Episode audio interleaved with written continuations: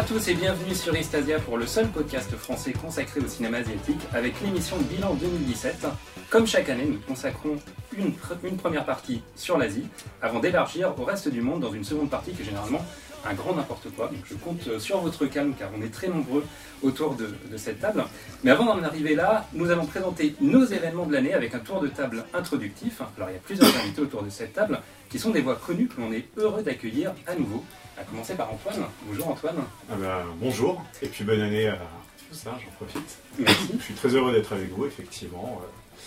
Euh, que dire d'autre? Tu veux que je te parle de l'événement de l'année Alors de d'abord, tu peux. euh, je, t'es le rédacteur en chef d'Il était une fois le cinéma. Absolument, euh, ouais. qui connaît un renouveau. Donc en 2017, Alors, oui. il y a eu du changement. Est-ce que tu peux nous, nous en parler auquel on a un Alors, petit peu euh, on peut en dire un petit mot, effectivement, il était une le cinéma, dont, dont Justin, d'ailleurs, ici présent, est un des, est un des piliers également. Euh, c'est un site qui date de 2004 déjà, hein, donc il a déjà, déjà 13 ans, c'est assez impressionnant. Euh, une question qui se pose depuis longtemps, c'est la modernisation du site, la rénovation de l'interface, le fait aussi, comment dire, de renforcer encore plus la dynamique de l'équipe avec une ergonomie, des parcours euh, visiteurs qui sont, qui sont meilleurs qu'avant. Samir est un ancien rédacteur en chef, et d'ailleurs, enfin je vais pas citer parce que j'ai Oui, autour de cette table, il y a beaucoup de. voilà, donc il y a forcément une, une proximité très, forte et donc beaucoup d'entre vous sont forcément très sensibles à, à ce qui se passe avec le site. Il y a eu une campagne de financement participatif qui a été lancée l'automne dernier, qui a finalement abouti au, long- au bout d'un long suspense, d'un long et palpitant suspense. hein, on n'était pas sûr du, du dénouement. Et puis finalement, en décembre, on est arrivé à atteindre une, une- une somme, à- voilà, à, à accueillir finalement, euh, suite à la campagne de crowdfunding, une somme qui nous permettra de refondre le site, de migrer les bases de données et d'avoir un super nouveau site, tout beau, tout moderne, euh, d'ici le printemps. Voilà, D'ici le pas de planning plus précis, mais d'ici le printemps, normalement. Euh, rien qu'hier soir, j'en- je, travaillais dessus avec Michel, enfin le fondateur du site. Donc voilà, on est en train de construire le planning et bientôt il y aura un nouveau site, tout beau, tout neuf. Bon, ben, on a hâte Voilà. euh, de, de pouvoir euh, découvrir ça. Alors, on va commencer le, le, le- le tour de table. Du coup, euh, Antoine, c'est quoi ton événement cinématographique en termes de cinéma euh, asiatique Alors tu prends un piège. Là, je la question avant le. avant Son le- élément Je savais sériel que- Il y a beaucoup de films que, cinématographique. que j'aurais aimé voir, que j'ai pas eu l'occasion de voir. Euh, sur le cinéma asiatique, je serais, je serais un peu plus, un peu moins euh, euh, loquace que sur d'autres, euh, voilà, sur d'autres types de cinéma. Euh, le film asiatique dont je me souviens quand même de l'année, surtout qui est sorti vers le début de l'année, c'est euh, le film Sayonara, qui fait écho à beaucoup, beaucoup de choses dont on pourra parler tout à l'heure. Bon, évidemment par rapport à le l'intelligence notre artificielle. top 10. Voilà, toute cette tendance apocalyptique qui date pas d'hier, et des télescopages aussi avec d'autres ressorties dont on pourra parler, peut-être même avec des films comme Blade Runner ou d'autres films euh, voilà, internationaux. Euh, donc voilà, c'est vraiment Sayonara, le film asiatique qui m'a le plus marqué cette année. Bah merci. Une autre fois qu'on est content d'accueillir à nouveau, je crois, Samir, que ça fait un an qu'on ne t'avait pas attendu euh, à nos podcasts. hein. Comment vas-tu? Ben, ça va, merci. Bonne année aussi à tout le monde. Et bienvenue, hein. Et euh, c'est- je ne savais pas pour euh, Il était une fois cinéma, pardon, je fais des. euh, Ah bah oui, tu- comme tu es l'ancien rédacteur en chef euh, aussi, tu t'es rencontré il y a longtemps. à cette époque. Il y a longtemps. Ben, c'est une très bonne nouvelle. C'est une très très bonne nouvelle. Ça- C'est intéressant. Ça reste passionnant, c'est ça. Qu'un site euh, continue d'exister avec un titre euh, un peu ronfleur. Mais les articles ne le sont pas, donc euh, c'est tant mieux. C'est Non, plus important. Je ne savais pas, donc euh, je suis très, très surpris et en même temps très content. Oui, bah oui, oui, ouais, ça fait un bon bout de temps que je suis pas venu. Ce qui ne veut pas dire que je ne vous écoute plus, mais, euh, ça me fait plaisir d'être là. Ouais. Euh, bonjour Elvire. Bonjour, bonne euh, année. la, la voix féminine de ce podcast, car euh, sinon ça va être exclusivement euh, toi, quel est ton événement euh, cinématographique euh, asiatique de 2017 De cinéma. donc. De- Événement cinématographique de cinéma. Alors je vais pas citer le film que j'avais mis dans mon en première position de mon top 10 qui était Happy Hour parce qu'il y en aura certainement d'autres qui vont en parler. Et je vais moi parler de Dans un recoin de ce monde de Katabushi Suzuki qui je sais plus du tout dans quelle, position je l'ai mis dans mon top et qui est un très très bon film qui est excellent et surtout euh, que j'ai pu découvrir en fait euh, au Japon quand on était au festival euh, d'Okinawa. Donc le film était déjà sorti au Japon, il avait déjà eu un beau succès populaire en fait. Et quand on a vu ce film, on s'est dit que ça allait quand même être chouette quand il allait sortir en France en septembre. Après, il a raflé un prix à Annecy. Il sort maintenant en DVD et du coup, c'était bah, c'était sympa de le découvrir quelques mois avant sa sortie en France en fait. Et avant, ce- avant qu'il fasse le tour de- des festivals français. Je crois qu'on va effectivement beaucoup parler de cinéma d'animation japonais et de cinéma japonais d'une d'une manière euh, générale. Euh, bonjour Elias. Bonjour, bonne année à tout le monde. Bonne- Alors, euh, je crois justement qu'un de tes événements de l'année, c'est un film japonais, donc Happy Hour peut-être Ouais, mais Happy Hour, tout le monde va en parler, du coup, je vais parler d'un film. Alors, si tu dit que tu vas parler d'Happy Hour, au final, personne ne va en parler. Non, mais euh, de toute façon, on en parlera dans, dans le débat, je suis sûr. Donc, euh, après, tu vas te parler d'un film t'as un autre qui est, ouais, enfin, qui est pas un événement, mais qui est un film que je pense qui est passé un peu trop sous les radars cette année, qui est le, qui est le dernier film de Koreeda. Et donc, après la tempête, je trouve qu'on a, fait- qu'on a fait beaucoup de bruit. Je me rappelle notamment au numéro 1, mon premier podcast ici, euh, avec Notre petite sœur. une petite sœur. Et son nouveau film, il n'est même pas dans le top 10 de cette année. Alors pourtant, pour moi, c'est un, des meilleurs films qu'il a pu faire euh, ces dernières années. C'est un film qui, m'a beaucoup touché, que j'ai découvert du coup à Vesoul en, en première euh, pendant la, so- la soirée d'ouverture. D'ouverture. À Vesoul. En même temps, il avait été à Cannes avant, donc c'est Oui. vraiment une exclusivité. Bien sûr.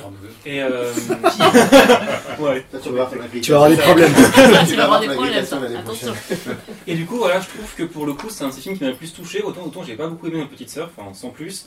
Autant j'avais été évidemment, comme tout le monde, touché par ces films d'avant, notamment Highway que j'aime beaucoup, et Novo Dinos, et j'ai vraiment retrouvé ce sentiment-là euh, chez Correda que j'avais un peu perdu dans les dernières années.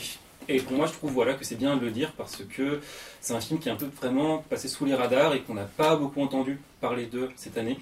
Et je trouve ça vraiment dommage parce que je trouve que c'est c'est un excellent film et c'était mon troisième film de l'année et qui m'a malheureusement pas dans le, dans le top 10. Alors, on, on On va dénoncer ceux qui ne l'ont pas euh, voilà. mis. On va dénoncer. On, on reparlera. Moi, justement, j'avais préféré nos petites sœurs, c'est pour ça que je l'avais pas mis euh, après la tempête. Après, on va parler de Coréda de toute façon toute l'année parce qu'il a Mhm. deux films. euh, il en a fini un, il en a, il est en tournage d'un d'un deuxième film, donc euh, on n'a pas fini d'en entendre parler euh, cette année. Bonjour Nicolas, Bonjour. est-ce que ton événement de l'année c'est Happy Hour? Euh, non, c'est pareil, je vais Et le ta laisser critique je vais laisser à d'autres. Euh, non, moi c'était le Batship Island au festival coréen. Je pense que c'était aussi un des événements de l'année de pas mal ici. Parce que déjà le film est vraiment super, parce que l'ambiance était super, euh, que c'était vraiment le, le gros, c'est le gros blockbuster euh, coréen, mais en même temps euh, ultra intelligent, ultra épique, euh, que tu as envie de voir dans une belle salle de cinéma avec euh, plein de potes, et c'était vraiment cool comme, comme ça. Alors Battleship Island, justement, euh, on parlera peut-être un peu de- des sorties des, des productions euh, asiatiques. Il a été acheté par Metropolitan, ce qui ne veut pas dire qu'il va sortir en salle alors que c'est un film de, de grand spectacle. Euh, bon, bah, je vais- Oui, grand public et grand spectacle. Du coup, je vais, je vais arriver à croire que euh, ça devait être Hong Sang-soo qui devait être premier de l'année, puisque euh, personne ne veut parler d'Happy Hour. Donc, euh, Bonjour Kefren. Bonjour. Bonne année, Captain. Tu vas dire que c'est le plus beau compliment que j'ai entendu. Non, mais euh, euh, mon événement de l'année en euh, Asie, c'est. euh, Ah euh. Donc, c'est le Hong Sang-soo euh, le jour d'après. Et Happy Hour aussi, mais d'autres gens vont en parler après. On va en parler. Personne n'en parle. Et donc, euh, Je, moi, je c'est- rappelle que très certainement, à part des gens qui ont suivi le top 10 et qui lisent, qui ont lu Istasia, on, bah non, parce qu'on n'a pas eu d'article sur, euh, sur Happy Hour. on, parle, on parle d'Happy Hour, donc c'est un film événement, mais en fait, il y a 90% des gens qui nous écoutent qui ne savent pas ce que c'est. hein. Qui ne l'ont pas vu, qui ne le verront jamais, en plus. de- Tu veux qu'on en parle quand même euh, après euh, Bah, après oui, ça serait Ouais, bien. on- de- je- je- on va commencer sur Happy Hour, donc euh, c'était c'était un gros teaser donc, euh, sur ce film qui est numéro 1. Avec Efrain, je te laisse euh, parler. Oui, mais moi, du coup, c'est le jour d'après de Hong Sang-soo, euh, qui est le meilleur Hong Sang-soo des 4 Hong Sang-soo qui est sorti cette année. Waouh Sur l'année, quoi. Euh, bonjour Jérémy, je crois qu'on va continuer sur euh, le jour d'après. Euh, oui, bonjour. Euh, comment? Ou Yourself and Yours. Oui, voilà, bah voilà, Parce que pour- tu parce veux. que ça aurait été le jour d'après, mais euh, et Happy Hour, mais Happy Hour, je pense qu'on va en reparler après. euh, ouais, Yourself and Yours, euh, parce que parce que ça reste toujours aussi, euh, voilà, c'est comme C'est quand on, un quand un dalien. voilà, et quand on voit Aung San Suu, c'est comme si, euh, c'est comme si on, On redécouvrait à chaque fois son cinéma, et c'est euh, c'est toujours un plaisir, donc euh, Toujours pareil. Non, non. Non, alors, On en reparlera ça. Oui, je fais exprès, je fais là. Ouais, on, on introduira du coup sur le, sur le toujours pareil, c'était intéressant. euh, Il n'y a pas Martin, ça va. Euh, Ouais, mais bon, il y a moi. il y a- bonjour Justin. Bonjour. Mon événement de l'année, euh, euh, non, je l'ai pas vu. Mais on va en parler tout à l'heure. Euh, mon événement de l'année, bah, peut-être euh, Creepin, enfin les deux, euh, les deux Kiyoshi Kurosawa, le fait qu'il ait notamment sorti un, qu'il ait fait un film en France. Et donc qui aura deux sorties dans l'année, puis dont un, un film en France, donc c'est assez atypique euh, de, de sa part. C'est la première fois qu'il fait un film enfin, en Europe. j'ai l'impression. Enfin, il avait fait son cours, en, son espèce de long clip là, en, En Russie. en Russie, mais bon là c'est la première fois qu'il fait Le un- titre c'était Seven Squad. Seven Squad, ouais, avec donc c'est la première fois qu'il fait un long métrage vraiment en, en Europe, donc c'était quand même un événement en soi, même si bon, le film. euh, Donc le c'est secret pas- de la chambre noire, Il bien. était très bien. Rappelons quand même Très, les titres. euh, Oui, oui, mais le secret- Godardien. Et, et surtout, et donc surtout quand même un film, euh, qui est un, petit- c'est un retour aux sources, un peu du, du thriller euh, angoissant comme, comme il a su, il sait, il sait le faire. Donc c'est- c'était une sorte de retour aux sources tout en ayant un, un renouveau, euh, un renouveau également euh, par rapport à ce qu'il a, il a pu faire. Donc c'était vraiment euh, un bon diptyque euh, pour cette année. Quoi. Et puis les deuxièmes de notre, euh, de notre top 10 euh, cette année. Euh, bonjour Marc. Bonjour. Alors ton événement? Bah, mon événement de cette année, c'est Hong Sang-soo, avec les quatre films qu'il a sortis en 2017. Et euh, notamment le contraste qu'il y a entre, euh, par exemple, Yourself and Yours, qui est un film très euh, jouissif, et euh, les autres films qu'il a sortis, notamment avec l'actrice Kim Min-hee, sont vraiment très dépressifs par rapport à ce qu'il a fait avant. Et ce qui est étonnant, c'est de voir que euh, Hong Sang-soo, finalement, est de plus en plus euh, en, bad emotions, alors qu'il aurait tout pour être euh, heureux. Et je pense que c'est notamment lié à sa situation personnelle. Mais ce, qui est, ce qui est étonnant de voir, c'est que c'est justement, en fait, il met en scène sa vie maintenant, depuis plusieurs films. Et euh, alors qu'il aurait tout pour être heureux, en fait, il a tout pour être malheureux parce qu'il est complètement harcelé, notamment par euh, les critiques euh, sud-coréens, alors, Ouais, ouais. alors qu'il est encensé par les critiques européens notamment. Et je, je pense que c'est assez intéressant. Et après, je, je pense que les films qu'il fait justement avec Kim Min-hee ne sont pas ses meilleurs films, mais je pense que c'est assez intéressant de voir s'il va continuer à faire des films avec elle et euh, s'il va euh, continuer dans cette veine dépressive. A priori, pour ce qui est du tournage avec Min-hee, euh, c'est plutôt elle qui n'a pas le choix puisque euh, on ne l'autorise pas vraiment à tourner avec d'autres réalisateurs Mm. euh, en Corée. Elle est blacklistée de plusieurs studios. Moi, c'est aussi mon événement de l'année du coup Hong Sang-soo, donc on va, on va peut-être rappeler même le, le point people que, que tout le monde connaît si, euh, si on nous écoute. Donc c'est sur le tournage de euh, Oula, Sam- D'un- ah, Samir, il est pas au courant. d'un jour, Attention, sur le tournage d'un jour Point avec people. Ah, eh, un c'est super important. sur le tournage d'un jour avec un jour sans, euh, donc Hong Sang-soo s'est mis avec son, act- son actrice Kim Min-hee. Euh, il faut savoir que sa femme est la productrice euh, de ces films et ils ont fini par, euh, par emménager ensemble. Sa femme ne veut pas divorcer, voilà, donc ça a créé toute une, toute une histoire. Et ce qui est intéressant, c'est que de- dans son cinéma, donc depuis euh, effectivement euh, le, le jour d'après et la caméra de Claire, donc il parle de ça, ça a créé un nouveau matériel euh, à la fois esthétique parce que euh, il fait maintenant, j'ai l'impression, attention à la beauté des images Pour la Euh, première notamment fois, il fait des belles images. et parce qu'il filme effectivement son première actrice. fois. Donc, Ouais, bon, on va Ça- pas rentrer dans le débat. euh, non, en tout cas, il s'intéresse plus à la beauté On la plus à la beauté esthétique qu'à la vitesse d'exécution qui est aussi caractéristique de son cinéma. Et c'est évident qu'on- qu'on- qu'on- quand on compare la caméra de Claire, par exemple, qui a été tournée très vite, et Le jour d'après, qui est un film très léché avec une belle lumière. Il y a même un plan euh, assez iconique euh, de Kimini dans un, dans, dans un taxi, Taxi, qui est très éclairé, très travaillé, euh, ce que fait très peu Hong Sang-soo euh, normalement. Et ça lui a amené un nouveau matériel euh, aussi narratif, puisque euh, la, source de, euh, de, son œuvre est aussi des, éléments biographiques. Et donc il arrive à effectivement médiatiser par le cinéma toute cette histoire puis, euh, bah, en Corée et qui est très, très importante pour lui. Donc pour moi, il y a eu ça, il y a eu un renouveau cette année. En plus, il est très prolifique, donc entre, avec quatre films qu'on a vus entre 2017, on va dire entre 2016 et 2018.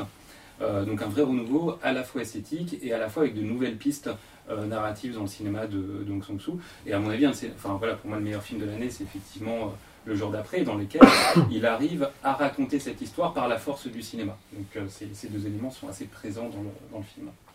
Euh, Samir, tu voulais Euh, bah, euh, oui, beaucoup de choses en fait. Euh, je, je, je- ça me fait, cette histoire que je ne connaissais pas me, me, me- me fait rappeler euh, ce que ce qu'avait vécu euh, euh, Roberto Rossellini avec, euh, avec, euh, avec Ingrid Bergman. Donc il a eu cette euh, période où euh, effectivement, euh, je crois que c'était Bergman qui lui avait écrit une lettre en disant qu'elle voulait, qu'elle voulait travailler avec lui. Bon, bah, et il s'est passé ce qui s'est passé. Puis il y a eu des- une série de films où, où effectivement euh, l'esthétique avait complètement changé chez Rossellini. Donc ça me, fait, ça, me, ça, me, ça me renvoie à cette histoire-là et c'est vrai que ça, ça- peut être intéressant. Après, hum, je n'ai pas vu Yourself on Yours, Mm. ni la caméra de Claire. Mais hum, pour ce que tu disais, Victor, par rapport à, à cet esthétisme, j'ai cette impression que il y avait un peu de cela peut-être dans ses tout premiers films, dans sa Mhm. trilogie au tout début. Euh, Quand, on parlait, quand je parlais de belle image, moi j'ai l'impression qu'il n'avait pas travaillé l'image comme ça depuis euh, peut-être La Vierge mise à nu par Mm. ses prétendants, euh, voilà, dans lequel il travaillait aussi le noir et blanc et qui est Ouais, assez proche du the jour Day, d'après. As the Day c'est aussi Ouais. en noir et blanc et c'est hyper travaillé aussi. euh, Mm. L'image est super travaillée et se passe aussi dans, dans l'hiver et tout. euh, C'est après, des- en fait, qu'il a commencé à avoir, Il y a euh, des, petites périodes comme ça. Je sais pas si c'est dû certainement. euh, Je pense que c'est notre, c'est notre, c'est notre vision à nous en fait qui se répercute. interprétation, c'est peut-être. par rapport à la narration. Mm. Je suis pas- Je suis pas d'accord avec toi, Marc, quand tu dis qu'il a tout pour être heureux, etc. etc. Je, Tout de On n'en sait rien. Je, je, j'en sais rien. Et puis c'est pas très important. Je pense, moi personnellement, que c'est pas très important. Euh, ce qu'il est, effectivement, euh, c'est de voir, par contre, qu'il y a toujours certaines choses. euh, je disais récemment l'article de Nicolas sur, euh, sur le jour d'après, c'est ça La caméra, ouais, les deux. Ouais, Oui, jour sur d'après, la caméra est est claire. claire. Euh, c'est- D'ailleurs, tu commençais ton article de, ce- de, de cette manière-là, c'est avec les mêmes thématiques, les mêmes façons. Moi, il y a une chose euh, qui est toujours là et qui, que j'aime beaucoup. J'ai vu le jour d'après, pour moi, c'est l'événement de 2017, vu que j'ai pas vu beaucoup de films euh, de, asiatiques de cette année-là, mais c'est que- voter, envoyer ton, ton token, euh, du coup il j'ai remonté. un très et- mauvais élève sur Mais, mais ce qui est très intéressant, ce qui reste encore très intéressant, ce qui moi me, me- me passionne énormément chez lui, euh, c'est qu'il a une manière de travailler le temps qui fait que ses personnages existent toujours. Et euh, alors pas le temps dans, le- pas dans des tira- étirements du temps avec des longs plans. Non, non, c'est il a une, presque une faculté, une capacité à travailler ce temps-là qui fait que je m'en suis aperçu récemment en, revoyant ce, en voyant ce film, c'est que ces personnages existent tant bien que mal, même si euh, euh, il y a euh, les choses, ce qu'ils disent, il y a des dialogues très épurés, il n'y a pas, pas grand-chose, mais, mais ces personnages existent incroyablement bien, même parfois sur une heure, parce qu'il a une manière de travailler sur le temps qui donne une belle théâtralité. Non pas un jeu théâtral, une théâtralité, à l'intérieur même de, la, de la narration. Et j'aime beaucoup ça. Et, mais euh, oui, oui, pour, enfin, ça me fait beaucoup penser à Rossellini. Mais moi, moi, ce que je voulais dire en fait, c'est que j'ai l'impression que depuis qu'il avec Kim In-hee, la façon dont il fait des films a complètement changé. Et euh, avant, il, euh, il savait alterner euh, la façon dont être à, à la fois, à la fois gay et triste. Et j'ai l'impression que maintenant, depuis qu'il tourne avec Kim In-hee, c'est que la tristesse qui, qui reparaît dans les films. On- oui. On a, on a fi- finalement, on a que pour l'instant deux films qui ou trois Trois films. qui reflètent en fait, oui trois, mais j'ai pas encore vu euh, celle sur la plage, euh, seule la nuit. seul. Qui est le, plus- qui est le Euh, plus triste d'ailleurs. Mais donc on peut. Mais qui a été fait c'est peut-être une phase, mais là c'est difficile de dire euh, sur trois films qu'il a tourné en même pas un an.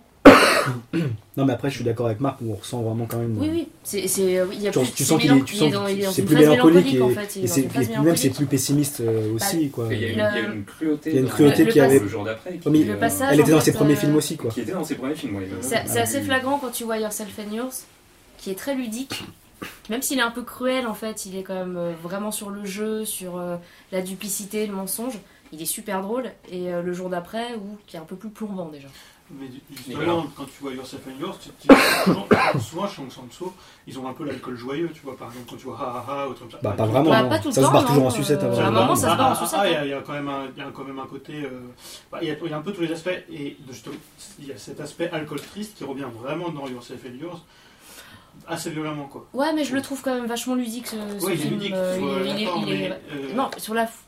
Ouais. Ah, si, aussi. parce Pas que, non, mais pas que sur la Une forme. en manière fait, de, euh, de, de, de jouer dans Ah, le cadre Il n'y a pas de mélancolie en fait. Ah, Il y a ah, pas- quand même. Un Ah, petit un peu, mais pas plus que dans, je trouve pas plus que dans que dans d'autres films en fait euh, qu'il a fait juste avant.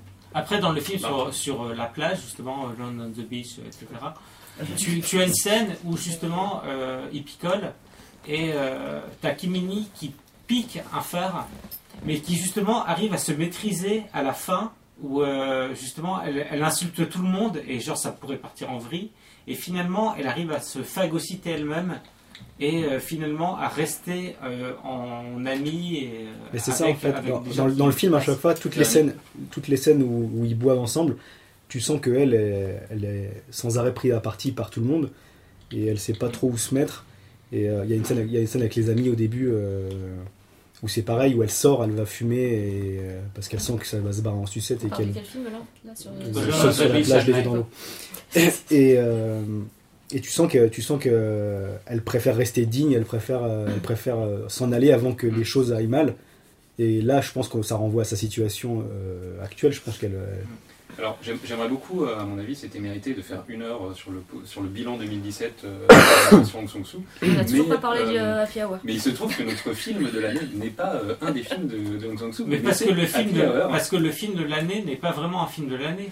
Alors, alors du coup, on va, on va expliquer pourquoi. Mais on va peut-être présenter déjà Happy Hour. Je crois qu'Elias, tu l'as mis, euh, tu l'as mis en premier, En premier, dans, ton, ouais. euh, dans ton top. On en avait parlé il y a- dans un podcast il y a un an. Mm. Il y a un an, est-ce que tu peux un peu euh, revenir sur le film et nous dire de quoi il s'agit? Alors, Happy Hour, c'est un film du coup qui est sorti en 2015 au Japon, je crois, c'est ça, et qui est, qui est- qui est arrivé à nos yeux de, de petits Français qu'en 2017 euh, grâce à Pino Tayo. Euh, Je crois qu'il avait fait le En festival Locarno de, de Locarno. Oui, a eu oui, un prix. clairement, on parlait, oui, oui, voilà, mais en France en fait. C'était juste. euh, mais Ah oui, oui. il a, il a fait Oui, oui, un- oui. il a eu Oui. un prix. euh, oui, je crois que c'est. ouais, Locarno. Puis il a eu Léopard, euh, Ouais. Léopard d'or, je- Mhm. je crois. Mm, Oui. Il est bien préparé. C'est quoi Non, c'est même plus qui l'a réalisé. C'est ça. Oui, Ah.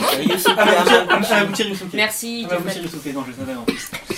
Et qui donc en fait est un film dont la première, dont le premier élément qui choque quand on le voit, le, la, la- l'affiche, c'est sa durée, qui est donc de 5 heures, pas plus de 5 heures, 5 heures et quart, je crois. 5h17. 5h17, 5 heures et quart, c'est ça.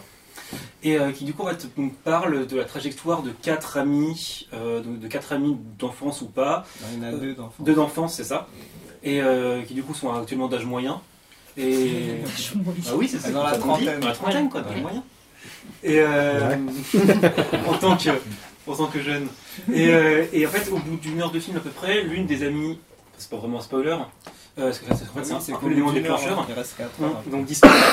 Et du coup, on va voir comment, par rapport à cette disparition, les trois autres amis vont du coup euh, prendre leur vie en main et euh, essayer du coup d'insuffler quelque chose de nouveau dans leur vie et agir par rapport à cette disparition. Et tenter du coup de se reconstruire et voire de se transformer en fait, pas se transformer, mais du coup de se de changer un peu leur vie par rapport à aider et d'extérioriser leurs émotions et tout ce qu'elles ont à dire dans, dans- dans une société japonaise qui est très, comme on sait, contraignante notamment pour les femmes. Et donc, euh, à vrai dire, comme c'est un film qu'on a vu en janvier, je, je peux pas être plus euh, étalé que ça sur le scénario, parce que c'est un peu compliqué de se rappeler de tous les éléments d'un film de 5 heures. Mais euh, de, vraiment, moi, ce qui me euh, choque toujours maintenant et ce qui me euh, parle toujours maintenant, ce qui me reste, voilà, c'est le fait que pour un film de 5 heures, je trouve que non- autant le rythme que le ton, que les personnages en fait donnent envie que le film ne s'arrête pas après 5 heures. Je suis quelqu'un d'assez impatient et j'ai vraiment du mal souvent à des films de 3 heures, etc. parce que je suis trop excité, etc. Mais là pour le coup, j'ai eu aucun, aucun mal à m'arrêter devant et franchement, j'en aurais repris pour 3 heures. Tous les personnages sont extrêmement intéressants. Mais intéressants dans le sens qu'ils ils sont vraiment réels, c'est-à-dire qu'ils ont vraiment une complexité et une trajectoire et un développement qui les fait sentir de manière à ce que euh, ils sont tellement bien écrits que ça pourrait être par exemple des amis, euh, enfin pour moi bah, mes parents ou, euh, ou genre enfin, des, des personnages qui, existent vraiment. et euh, ce qui du coup met en place vraiment quelque chose d'assez impressionnant et une, une espèce de, je cherche mes mots, un espèce de collectif, mais c'est pas le mot que je cherchais, mais ça marche très bien aussi, qui se développe devant nos yeux et qu'on a vraiment envie de voir, de voir évoluer, de voir continuer. Et moi, s'il y a un 2 qui m'expliquerait la, la- la- la trajectoire suivante de, de ce personnage-là qui durerait 10 heures, je, je, je comprends encore une part parce que c'est vraiment des gens, des gens, qu'on a vraiment envie de voir évoluer et qu'on apprécie tellement que, en fait, le film se porte tout seul grâce, grâce, à, grâce à ces- à ces personnages. Et c'est- ce qu'il faut savoir, c'est que les personnes qui euh, jouent dans le film sont des acteurs non professionnels.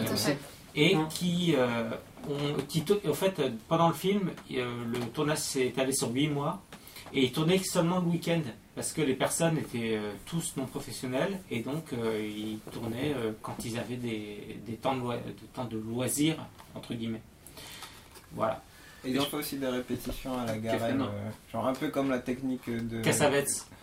Cassavetes. Oui, mais c'est Garage qui utilise cette technique maintenant de, de faire les acteurs euh, répéter comme si c'était des pièces de théâtre avant de, avant de Mhm. commencer à tourner euh, d'un coup. Et c'est ce qui donne justement ce temps très naturel et, Oui, et qui donne une, une espèce de légèreté, de fluidité au dispositif, alors qu'il y a une mise en scène ap- euh, qui est en fait très sophistiquée en fait à Oui, que j'allais moments. dire. Et, et notamment lors des scènes, par exemple, il y a une scène de, à, peu, à bout de 45 minutes, une scène de cours de yoga, de Mhm. danse. C'est C'est la- dure 45 minutes. qui est Qui dure 45 dure- minutes. En C'est fait, la meilleure le- scène du film. il hein. dure le, temps d'un vrai cours en fait de, de, de, de ce qu'il pratique. Et euh, on, suit, on suit les personnages et leur évolution, et juste avec euh, les, les, les regards et les placements de caméra et les mouvements, et surtout euh, le est montage. aussi. Oui, justement, le, le- le- tout ce dispositif et, et, le, et le montage et, et, et enfin le placement quoi, de, de, de caméra et les, les choix, bah, ça nous fait ressentir toutes les, les caractéristiques des personnages et tout leur rapport entre Mm. elles, alors que on ne savait pas vraiment qui elles étaient et on, on sait tout ce. Bah, dit- fait, cette, scène, cette scène, elle dit tout en fait. En fait, Ouais, en du fait, tout, ouais. on a l'impression d'être les parts du film. Mm. La première scène, je me rappelle, ils sont toutes les quatre en train de discuter autour d'un pique-nique. Déjà dans le choix de, de, de- de- de les, de les mettre ensemble dans un Ouais. cadre ou dans un autre. Et on a aussi cette impression de prendre en cours de leur vie sans qu'il y ait justement d'introduction, Ouais, de ouais. présentation, de description. Et avec cette séquence-là, et ben oui, il va, il va, tout, il va tout dire. quand même. Oui, il va tout dire de leur relation, de leur secret. Parce que ce qui est marrant aussi, c'est qu'en fait, il y en a deux, enfin les deux amis d'enfance notamment, qui, qui, qui ont un secret entre les deux, que les deux autres qui, qui, qui se sont connus plus tard en fait, euh, n'ont pas. Et euh, ils vont profiter de ce cours de yoga un moment d'être à deux ensemble pour euh, s'interroger, se divulguer des choses, que ce soit aussi par la parole ou par le regard, le lien. Il y a deux, il y a vraiment deux scènes comme ça, il y a celle du yoga, puis il y a celle juste après où ils vont Ouais, manger et boire ouais, ensemble. Et là, tu apprends justement. euh, ça. Mais tu vois, l'air de rien, on s'en souvient On vraiment bien, bien. et on l'a vu en janvier dernier. Quoi. En fait, oui, ce que, bah, je, vais reprendre un petit peu ce qui a, ce qui a été dit, mais euh, en, en étalant son film sur 5 heures, en fait, euh, on a vraiment l'impression de regarder un film qui s'adapte au temps de la vraie vie. C'est ça. Et du coup, bah, les personnages qui sont de, de papier à la base, en fait, ont vraiment le temps de se développer. Et euh, on sort euh, du film au bout de 5 heures, euh, on, a, on a presque l'impression qu'on va croiser un personnage dans la rue et lui taper sur l'épaule. c'est devenu, un c'est devenu une vraie personne Mm. avec qui on a passé des heures et des heures, qu'on a vu évoluer. Et je trouve que là-dessus, le film est vraiment super intéressant et le pari y gagnait en fait, ce qui, est- ce qui était loin d'être évident. Et ce qui est marrant, c'est qu'on pourrait dire, ouais, c'est comme, Voilà. comme une série en fait, alors pas du tout. Ça pas, enfin, au final, ça n'a pas du tout la structure. du- Je pourrais pas le découper en- en épisodes de série. Non, mais les, péri- mais les péripéties peuvent rappeler, euh, Oui, peuvent, oui. peuvent rappeler le drama. quoi. Un petit peu, mais, mais tu pourrais pas le découper, que ce soit au niveau de la construction Ah narrative. non, ça, c'est sûr. euh, C'est un peu compliqué à découper. Elias. Puis c'est aussi ce qui est bien, c'est que c'est vraiment un film qui prend comme euh, point, un premier point important, c'est la notion de non-dit, donc euh, des secrets cachés, des choses euh, qu'on cache du code d'autres personnes, mais en fait, il arrive à faire d'une façon parce que le film en fait dit énormément de choses sans le dire. C'est-à-dire que il y a un tel jeu sur les regards, comme notamment dans la scène du yoga, sur les regards, sur les gestes, etc., qu'en fait que le film te parle à toi, au spectateur, sans que les personnages se parlent. Et je trouve que c'est vraiment un coup de maître en fait, d'avoir réussi à mettre ça dans un tel film, dans, un tel, dans, dans- dans une telle expérience. C'est c'est un film quand même assez expérimental, du moins dans la durée, pas dans la structure, mais dans la, dans la durée. C'est pas un film grand public là, sur la durée. En fait, c'est un, enfin, je, Bah, c'est un- moi, je trouve ça Non, mais sur la durée, c'est grand public. mais sur la durée, durée, c'est pas, euh, sur la durée, euh, non, qui enfin, est c'est un pas peu, possible, euh, quoi. qui est un peu hors norme. C'est plus grand public que Blade Runner. Ah bah largement oui, sur le, sur le film en lui-même, oui. On va repartir dans le débat. euh.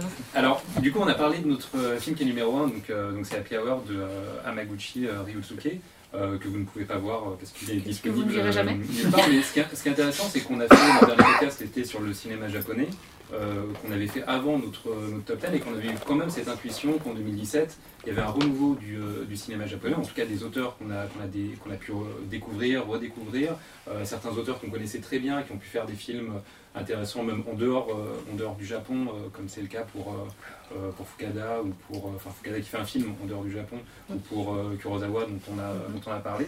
Et sauf qu'effectivement, il y a six films sur les 10 de, notre, euh, de nos films euh, préférés de l'année. Euh, qui, sont, euh, qui sont japonais, dont deux d'animation.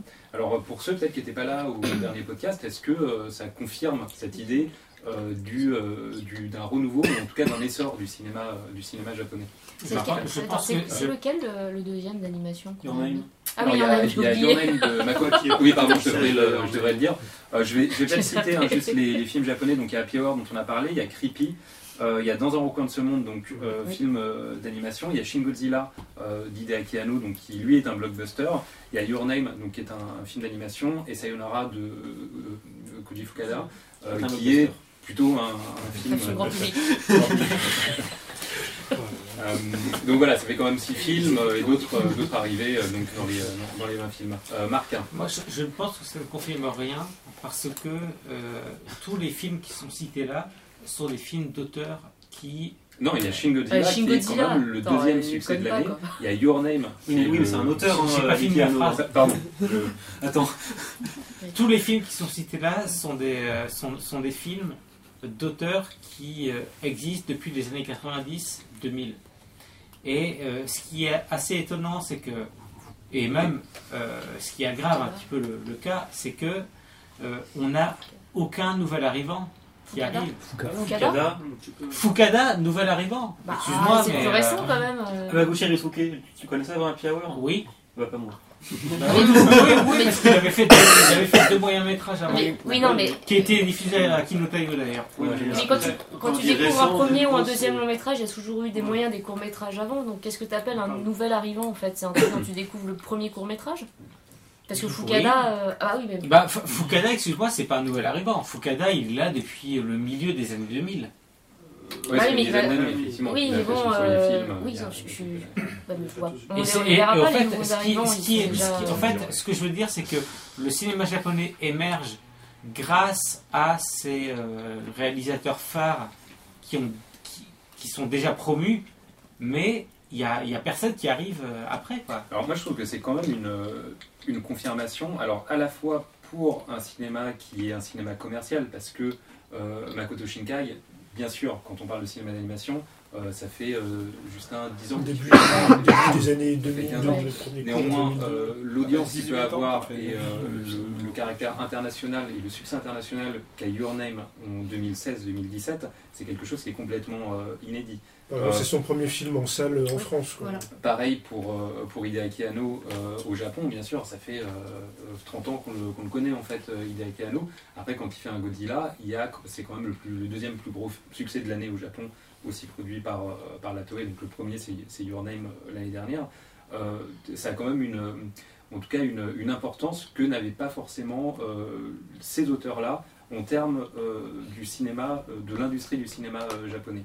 Et après, effectivement, alors Certes, Sur ce- notre totem, fait, on n'a pas que- de Ce que premier je voulais de dire, c'est les nouveaux arrivants. Quoi. Mais s'il y en a, Mais- il y a euh, la réalisatrice de Longue Excuse. Euh, son cinquième film, donc excuse. Oui, c'est voilà. Oui, euh, mais. Non, mais voilà, nous, les. C'est Miwa Nishikawa. Fait, nous, les découvre pas Non, mais il y a des gens qui se révèlent au bout du cinquième film. En fait, on, Ah non, mais les, nous, on, découvre rarement en fait un cinéaste japonais ou coréen peut-être un peu plus avec leur premier film en film. Il y fait. a beaucoup de premiers films en Corée. En Corée, ça Enfin, va. en Corée, Mais au Japon, films, Au Japon, on, découvre, on rarement des japonais avec leur premier long, long métrage. En tout cas, Et c'est après, rarement là, leur premier le qui sort en France. euh, Ça peut être le Il premier long qui sort en tout France. pourri à mais, l'étrange euh, là. Très sympa. Ah, mais c'est son deuxième. Son C'est deuxième. son oui. deuxième. Et, et après là, on parle effectivement euh, de confirmation de famille, il me semble, pour euh, la plupart de, de, de ces cinéastes, même si ils sont dans le circuit depuis, euh, depuis quelques temps. Oui, c'est ça ce que je C'est pour ça que. Qu'on y est. De toute façon, ils sont en général forcément dans le circuit avant de faire leur propre premier long métrage. Ils vont être assistants, ils vont, enfin, ils vont tourner dans le circuit depuis des années avant de, de se lancer. Bah, je sais pas, Tarantino, il a été Oui. lancé dès son premier film. Ah bon Mais Attends, il a, il a il écrit des le scénariste avant, ouais. avant. Oui, voilà, et donc ils roman- traînent dans un circuit. Oui, mais son Euh, premier film, il Le mec lancé- Oui, mais après, en tu sais, t'as les fait, courts-métrages, euh, t'as les scénaristes, enfin, t'as t'as Non, différents mais là, il y a- travaux avant, mais... Il y a aussi que les premiers films américains. C'est pour un premier film japonais qui a été euh, lancé en 2017 et qui a été scénariste avant. Euh, non, en 2016, bah, il Mipo, justement, elle a travaillé avec Coreda, et peut-être pas en 2017, mais les années avant, oui, il y en a eu. Oui, les années avant.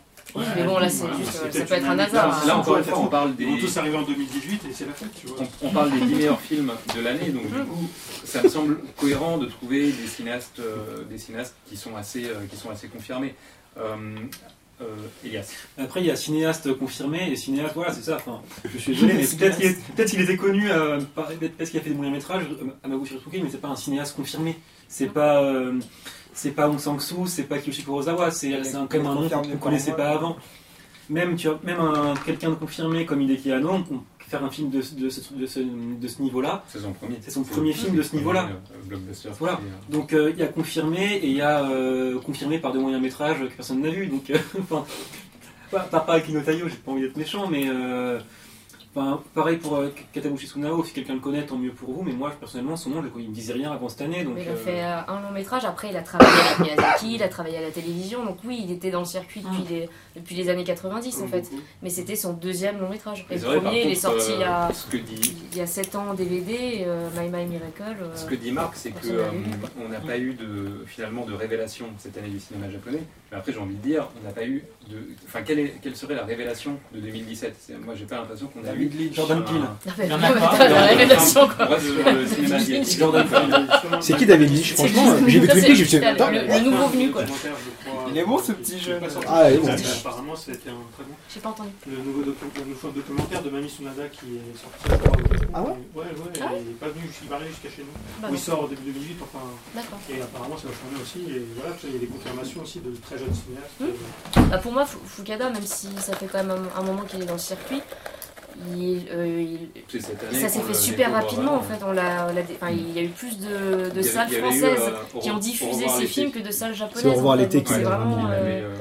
Il il s'est- son premier film, je Oui. crois. Enfin, premier ou deuxième. Deuxième. Film. Mais la révélation, elle a vraiment été Troisième. euh, récente pour, euh, pour lui. quoi. Troisième. hein.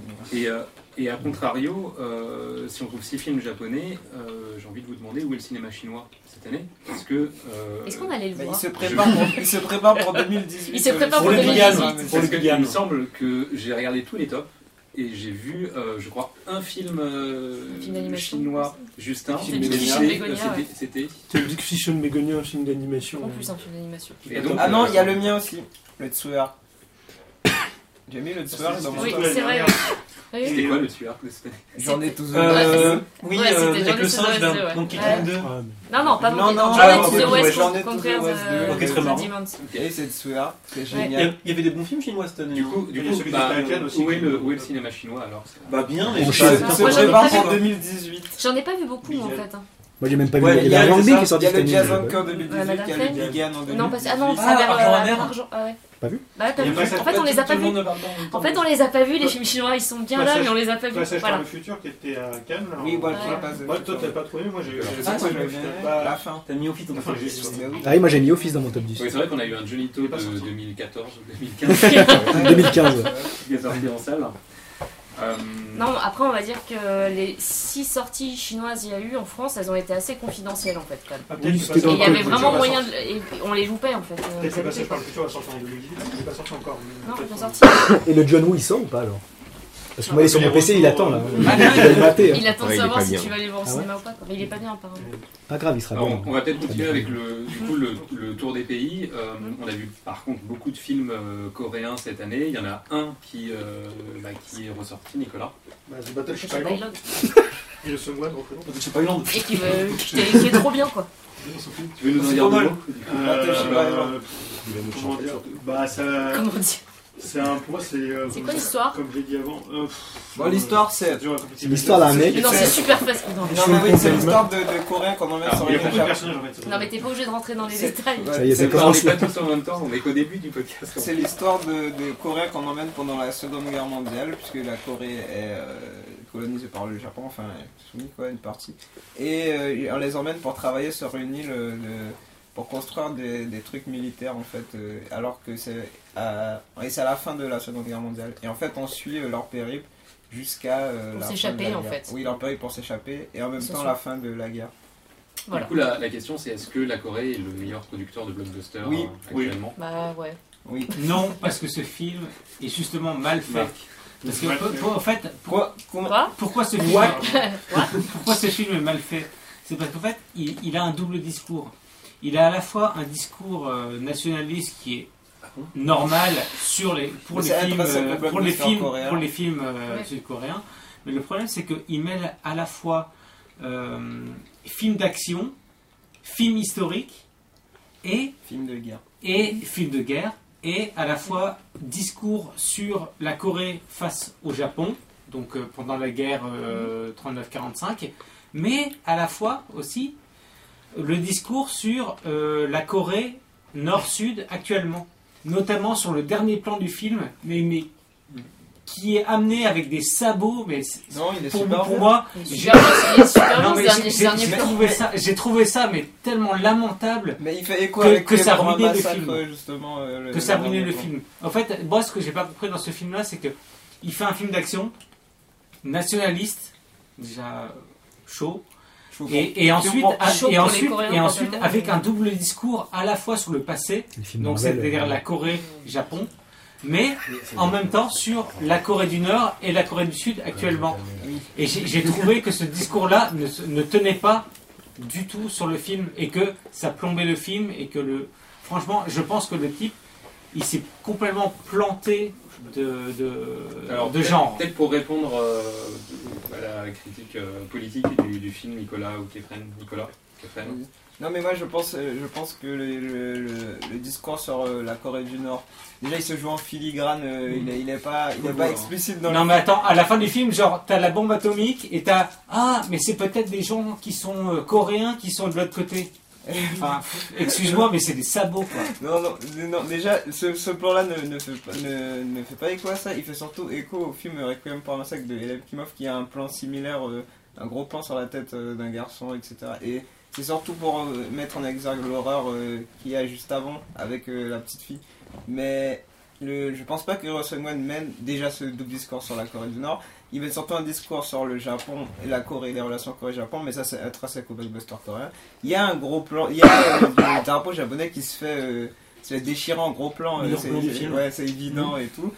Mais pour le reste, il- Ryo Seung-wan est sur- s'intéresse surtout à mener un film euh, multigenre, on va dire, dans la lignée de Pekinpa ou de, ou de cinéastes de ce rang.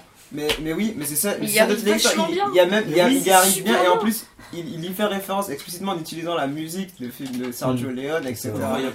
Et, et justement, c'est de, ça dont il est question. C'est c'est plus un récit de, de guerre euh, épique et qui met en scène des, des salauds. Quoi, Non, mais des- plus la- qu'un discours, euh, plus qu'un double. Plus film à, à la fin, la, la politique. réfé- la référence sur, sur la Corée du Nord, tu, tu l'as capté quand même. Oui, oui, mais c'est c'est pas, c'est pas ce qui marque dans le film. C'est c'est genre, Alors. euh, le film se termine, il se dit, oui, peut-être que les Coréens, ils ont pas fini de, de se mettre sur la gueule. Ok, Oui, mais voilà, c'est ouais. c'est tout.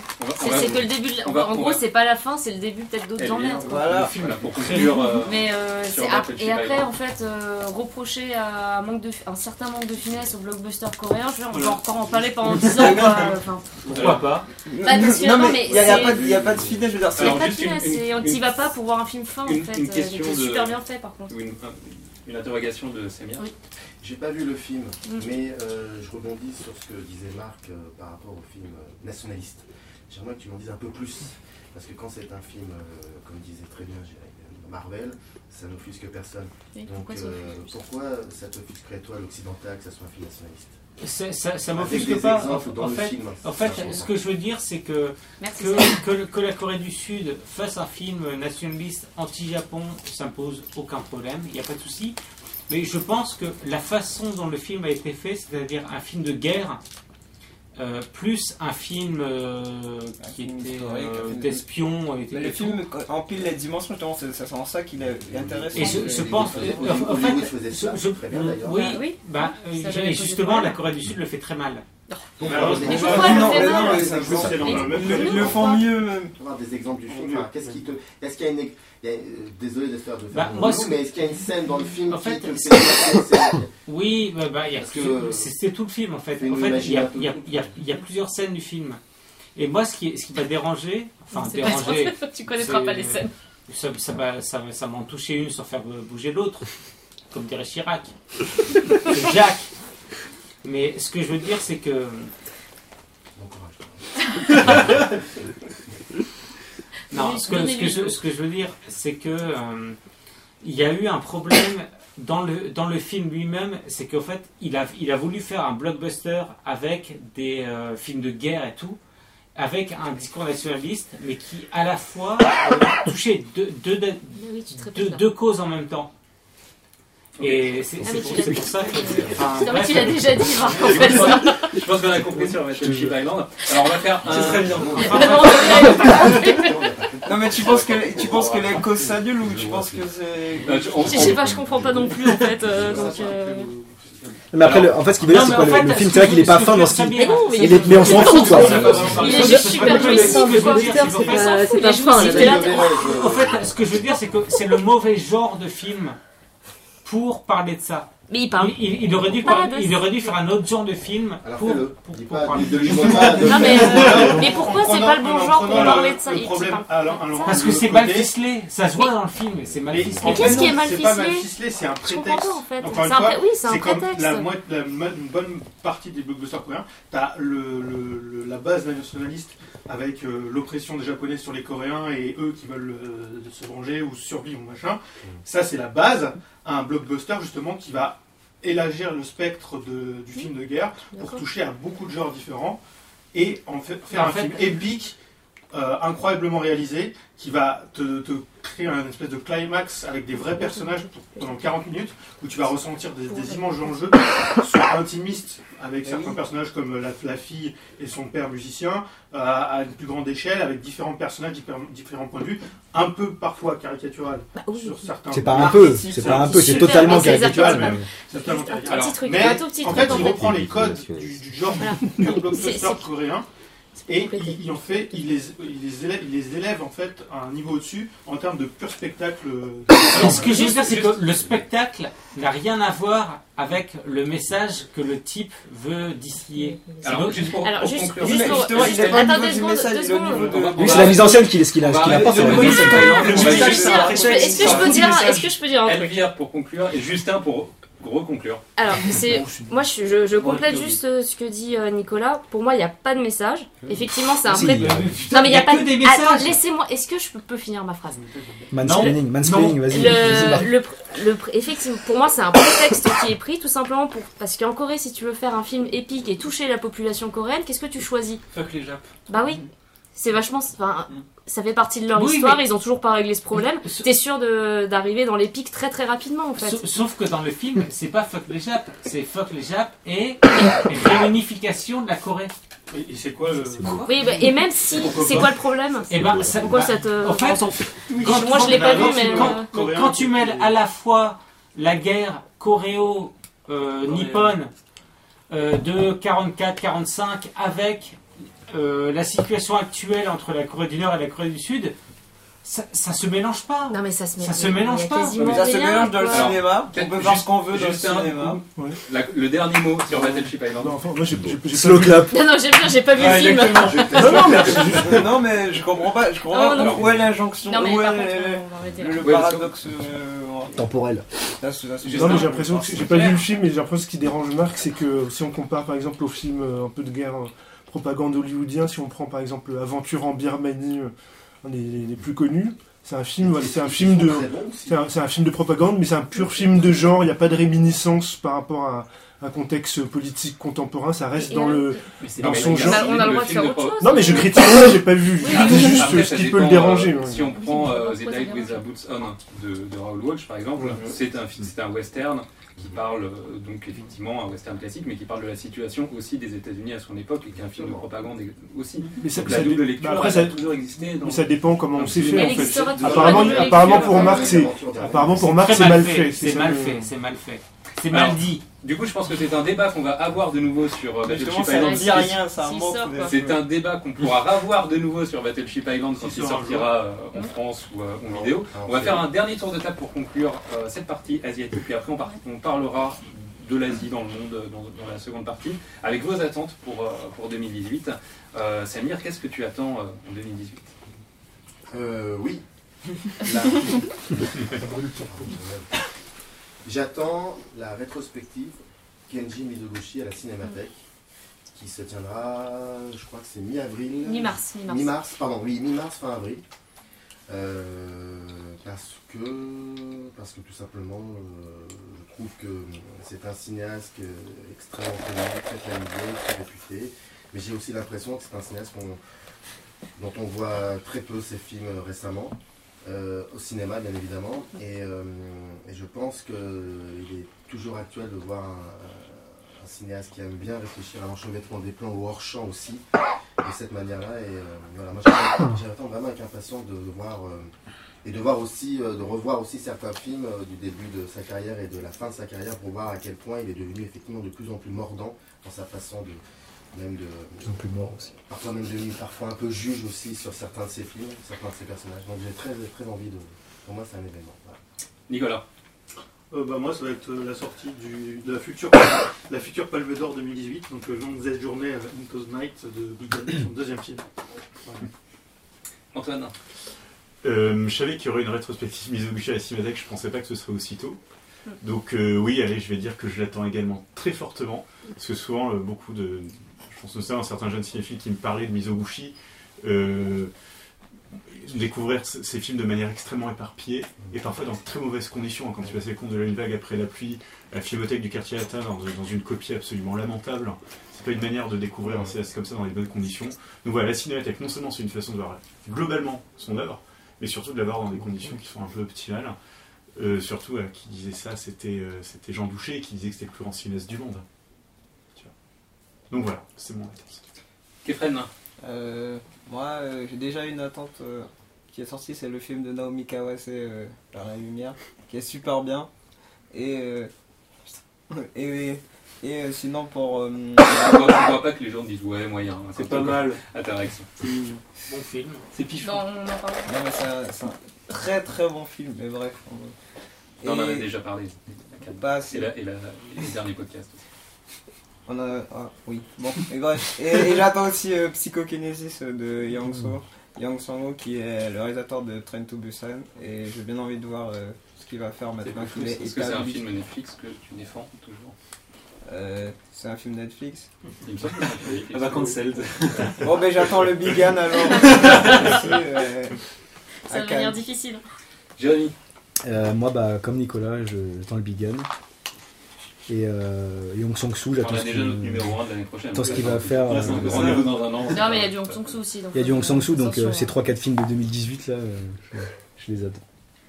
Elvire, Alors moi j'attends un film et je suis pas sûre qu'on le verra chez nous en 2018. C'est euh, le Kim Ji-woon, Mm. la- l'adaptation live de Jin-ho. il y a une faute, il y a une. Il y a une, il y a une première affiche avec un, synopsis là. ça, ça risque d'arriver quand même. Enfin, Oui, mais est-ce que ça arrivera vraiment en 2018 ou plutôt début 2019 euh, J'en sais rien, mais en tout cas euh, j'ai- j'aimerais bien qu'on le voit au FFCP, ce serait vraiment top. Donc c'est une grosse attente. Justin? Alors, euh, on a eu l'annonce récemment comme quoi on, on aurait euh, en salle en France au mois d'août le prochain Tui Arc, donc Detective D3. Donc euh, voilà, grosse attente, c'est rare de- d'avoir un Tui Arc en salle. En plus, là, Au mois d'août, ça va être cool. Oui, euh, vous voyez, puis bon, vu le, vu le, le, le- le gros, niveau des deux premiers, donc euh, Bah ouais, c'est pour ça que ça c'est pas. oui, le, le deuxième était sorti au mois d'août. Et il sort en 3D HFR. Ouais. Oui, en plus, donc euh, on on pourra le dire- voir- on pourra le vendre nulle part. On pourra pas faire comme le les Anglais. Un, euh, des réalisateurs euh, qui maîtrise le mieux la 3D. euh, et, Ouais. À ce jour, donc il rien Le que euh, Marc, hein. Moi, j'attends euh, justement les nouveaux films de Hong Sang-soo pour savoir euh, justement comment il va évoluer C'est par, très par- con qu'il nous sort ça. non mais par, par On peut le dire rapport tout le temps. hein. non mais par, par rapport à ce qu'il va faire avec Kimini pour savoir s'il va rester dans cette veine dépressive ou un- S'il reste avec elle ou si. C'est reste avec elle aussi, c'est ça. Non, c'est pas, c'est pas qu'il reste avec elle, mais tu vois, c'est un peu, c'est un peu, c'est un peu Godard, quoi. Tu vois, c'est euh, voilà. Ah, du coup, il va pas rester avec elle. Euh, Et ensuite, et ensuite, le prochain film de Sans Notion. Elias Ah, justement, hypothétiquement, parce que je ne sais pas si on a un. Ouais, sur Il n'y a rien Notion. qui a été annoncé pour En, l'instant. en fait, moi je trouve ça assez fou à quel point en 2016 on, on parlait de lui euh, par podcast 5 fois, même, même quand on parlait de la Corée ou de la Chine. Ouais, mais il avait plein de films aussi. Et que là, cette année, on a littéralement pas parlé de lui, je pense, c'est deux fois dans les. Bah oui, mais il y a eu que. Il y a eu un Bah, film qui, était la chier. On parle, par rapport à La hype, elle est l'actualité. retombée. hein. On Le parle par est rapport à l'actualité. Tokyo Empire Hotel, ça donne pas envie d'en Non, parler. mais c'est Ouais. parce qu'il essaye, il essaye de percer aux States. Ouais, c'est ça. Ouais, mais et, euh, Il, il attend des scénarios. genre moi j'attends Ah, littéralement oui, un mais nous on attend qu'il bouge là. Parce que genre, enfin, c'est quand même passé de mon réel préféré à un mec dont j'ai plus rien à foutre en fait.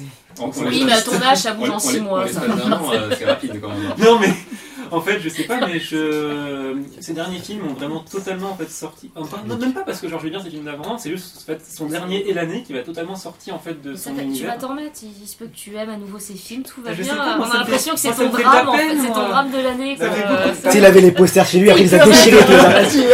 Non, mais il y a la- série de Vincent Refn, euh, ça va. t'inquiète.